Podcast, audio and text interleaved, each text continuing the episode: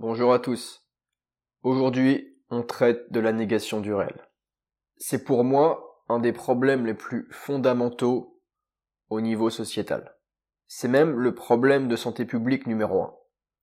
L'art de nier le réel, c'est devenu une seconde nature pour beaucoup d'entre nous. C'est une volonté consciente ou inconsciente de dédoubler la réalité, comme aurait dit Clément Rosset, pour s'enfuir dans une bulle protectrice. Mais alors, pourquoi est-ce qu'on fuit le réel, le factuel? Pourquoi est-ce qu'on ferme les yeux face à ce qui est pourtant là, juste devant nous, et qui apparaît comme une évidence? Je vais apporter ma vision là-dessus, et j'espère que ça vous plaira. Commençons par définir les termes. J'appelle négation du réel l'acte de celui ou de celle qui fait face à la vérité, mais qui préfère ne pas avoir à lui faire face, qui lui tourne le dos consciemment ou inconsciemment. Quand on fait face à une situation, à un fait, on a le choix d'adopter plusieurs angles. Il y a des angles qui font corps avec le réel et des angles qui s'en échappent. C'est un déni. Par exemple, si je dis que de nombreuses femmes se sont déjà fait agresser par des hommes dans la rue, c'est un fait. Maintenant, il y a plusieurs angles et plusieurs questionnements à avoir. Un angle, ça peut être de dire que l'homme est une menace pour la femme. Tout comme un autre angle, ça peut être de pousser un peu l'analyse et de se questionner sur le type d'homme responsable de ces agressions envers les femmes.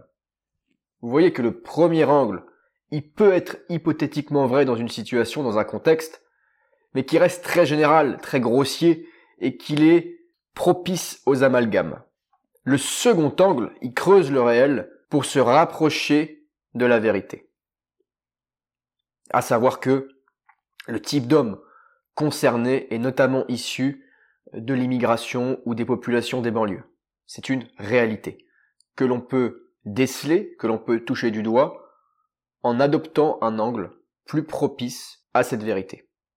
La négation du réel, après, c'est aussi reconnaître un fait, mais être incapable de fournir une solution adaptée. Donc d'être totalement pieds et poings liés face à ce qui doit être fait, à savoir arracher la racine du mal. C'est-à-dire qu'on va réussir à se rapprocher du réel, à détenir la vérité concernant une situation par exemple, mais qu'on ne va pas au bout de sa logique.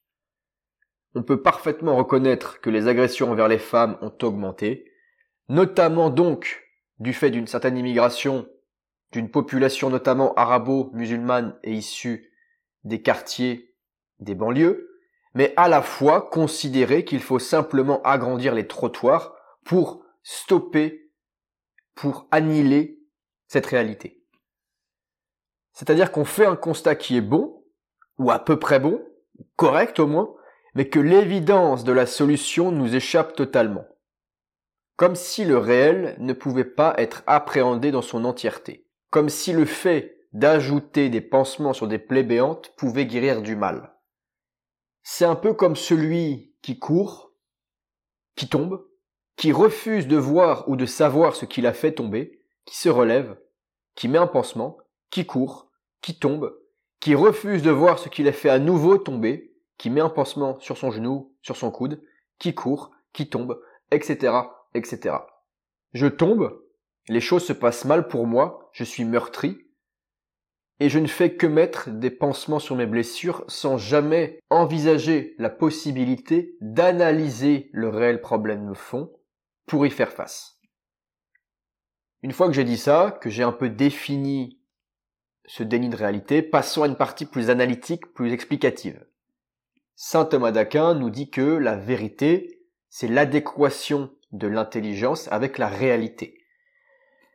En fait, le réel, s'il est appréhendé avec un discernement et une lucidité avancée, peut nous amener à une certaine forme de vérité. Évidemment, je ne parle pas de vérité absolue, mais vous voyez l'idée.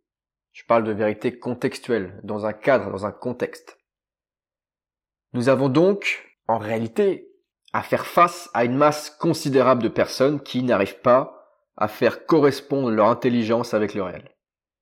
Et croyez bien que nous faisons tous des dénis de réalité plus ou moins importants, et voici quelques explications à ces fameux dénis de réalité ou négation du réel. Une première explication de la négation du réel, c'est la peur de l'ostracisation sociale. Je me conforme à l'esprit du temps, la doxa, et tout se passera bien. Ça, c'est l'esprit du conformiste. Une deuxième explication, ce sont les biais cognitifs idéologiques très avancés. Quand on a été biberonné très longtemps à la bêtise, à la médiocrité, on ne sait plus faire preuve d'intelligence et donc le réel par nature nous échappe. Une troisième explication, ça peut être la peur de la souffrance personnelle et de l'introspection. Rencontrer le réel, c'est-à-dire tout ce qui constitue la vie, c'est prendre le risque de faire s'effondrer l'utopie autoconstruite des années avant. On grandit tous avec une vision du monde, en bâtissant ce petit bout de rêve, cette parcelle de merveilleux. Sauf que le réel revient toujours au galop et nous rappelle ce qui doit être fait. Que cela nous plaise ou non, car le réel n'a que faire des caprices humains. Donc que cela matche ou ne matche pas avec nos propres bulles psychotiques, le réel n'en a que faire. Et dans ce cadre-là, les négationnistes du réel les plus avancés sont des petits garçons et des petites filles horrifiés par ce qui doit être fait, car cela suppose l'abandon d'une bulle utopique, d'un univers construit, entretenu pendant de nombreuses années notamment. Notez bien aussi que ces causes de négation que j'ai citées déjà sont non exhaustives, je ne détiens pas la vérité absolue sur ce sujet, mais je pense sont principales et peuvent tout à fait se croiser. Ajoutons aussi à cela que il y a des niveaux de négation du comme des curseurs. Vous avez des petits négationnistes, qu'on pourrait appeler donc sociaux, les premiers, qui ont peur d'une ostracisation sociale, une peur de l'abandon de l'autre. Vous avez des gens dans une négation un peu plus avancée, disons de stade 2, avec des biais plus importants, jusqu'aux purs zombies totalement soumis à la doxa, ou au moins à leur propre déterminisme, le stade qu'on pourrait dire numéro 3, ceux qui sont totalement inconsolables avec la notion de vérité, puisqu'elle est intrinsèquement liée à la notion de réalité. Je constate moi que cette négation du réel, c'est surtout une caractéristique de la gauche actuelle, qui est totalement désenracinée et qui a peur de nommer les choses. Quand on nomme bien les choses, quand on fait un bon diagnostic et qu'on sait aller à la racine, on fait corps avec ce réel et avec la vérité. Alors bien sûr, la droite, que j'observe aussi un petit peu, a d'autres problèmes, mais on en parlera plus tard. En tout cas, ces problèmes sont moins liés aux négations du réel, et il faudrait encore une vidéo entière pour parler de mes critiques envers la gauche et la droite. En tout cas, pour revenir au sujet de la vidéo, à notre niveau, il faut commencer par lutter contre ses propres négations de réalité. Vous savez, ici j'ai une ligne qui est assez pragmatique finalement réaliste, pragmatique. On commence par soi, on se responsabilise, on ne vit pas dans l'utopie destructrice, ni dans le réactionnisme, si on peut dire ça comme ça, ou dans un passéisme mortifère. Au contraire, on apprend à faire corps avec ce réel, avec cette vérité, et on monte en puissance. Mais ça, en réalité, ça demande de la conscience et du courage. Le réel travail d'introspection demande toujours conscience et courage. Et pour faire un aparté très bref, je suis comme Brel, je pense que on passe son temps à compenser son enfance et que la source de tous nos maux se trouve bien souvent dans ces temps anciens. Enfin bon, bref, revenons à la négation du réel. Quand vous-même, vous êtes dans la négation, je vous l'ai dit, responsabilisez-vous, faites preuve de conscience, pensez contre vous, allez à la rencontre de l'altérité, ouvrez des livres même d'auteurs que vous appréciez moyennement, bref, on ne peut pas changer vraiment sans cet élan vital et cette rencontre à l'autre, cette remise en question. En réalité, il n'y a de fatalité que pour celui qui refuse d'avancer, donc qui est lui-même dans le déni. Maintenant, quand vous faites face au déni, je pense qu'il y a plusieurs cas de figure. En fait, il y a des curseurs de folie, et il faut s'adapter. Si vous faites face à un taré en plein déni, en plein mensonge, il n'y a rien à en tirer. Je l'ai déjà dit, il y a des cas perdus. En tout cas, nous n'avons pas assez de temps sur Terre, puisque chacun a un sablier sur cette terre et que chacun le voit s'écouler les jours passants, il n'y a pas assez de temps sur terre pour convaincre les gens. Donc fuyez. En revanche, si vous sentez une intelligence supérieure, une adaptation au réel, comme une ouverture, vous pouvez y aller, bousculer avec bienveillance l'interlocuteur qui vous fait face, et présentez-lui un angle d'attaque plus proche de la vérité, et peut-être alors pourrez-vous apporter du changement, de l'altérité pour cette personne-là. D'ailleurs, ça c'est la réelle humanité. C'est bousculer l'autre, le perturber, toujours avec cette forme d'amour, pour l'amener vers un terrain qui vous semble beaucoup plus proche du réel, toujours avec cet exercice de raison et de rationalité bien sûr.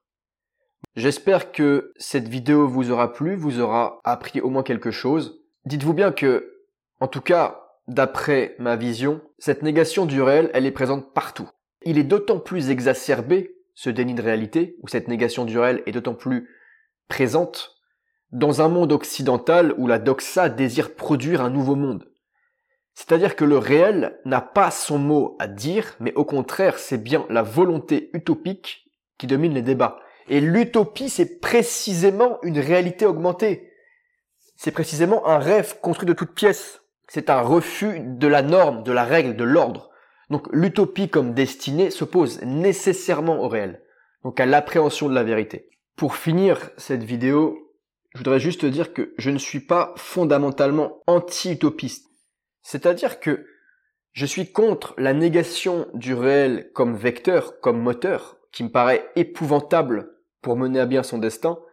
En revanche, je suis conscient qu'en tant qu'humain, je ne pourrais pas constamment faire face au réel sans mentir un petit peu et sans me protéger de la violence.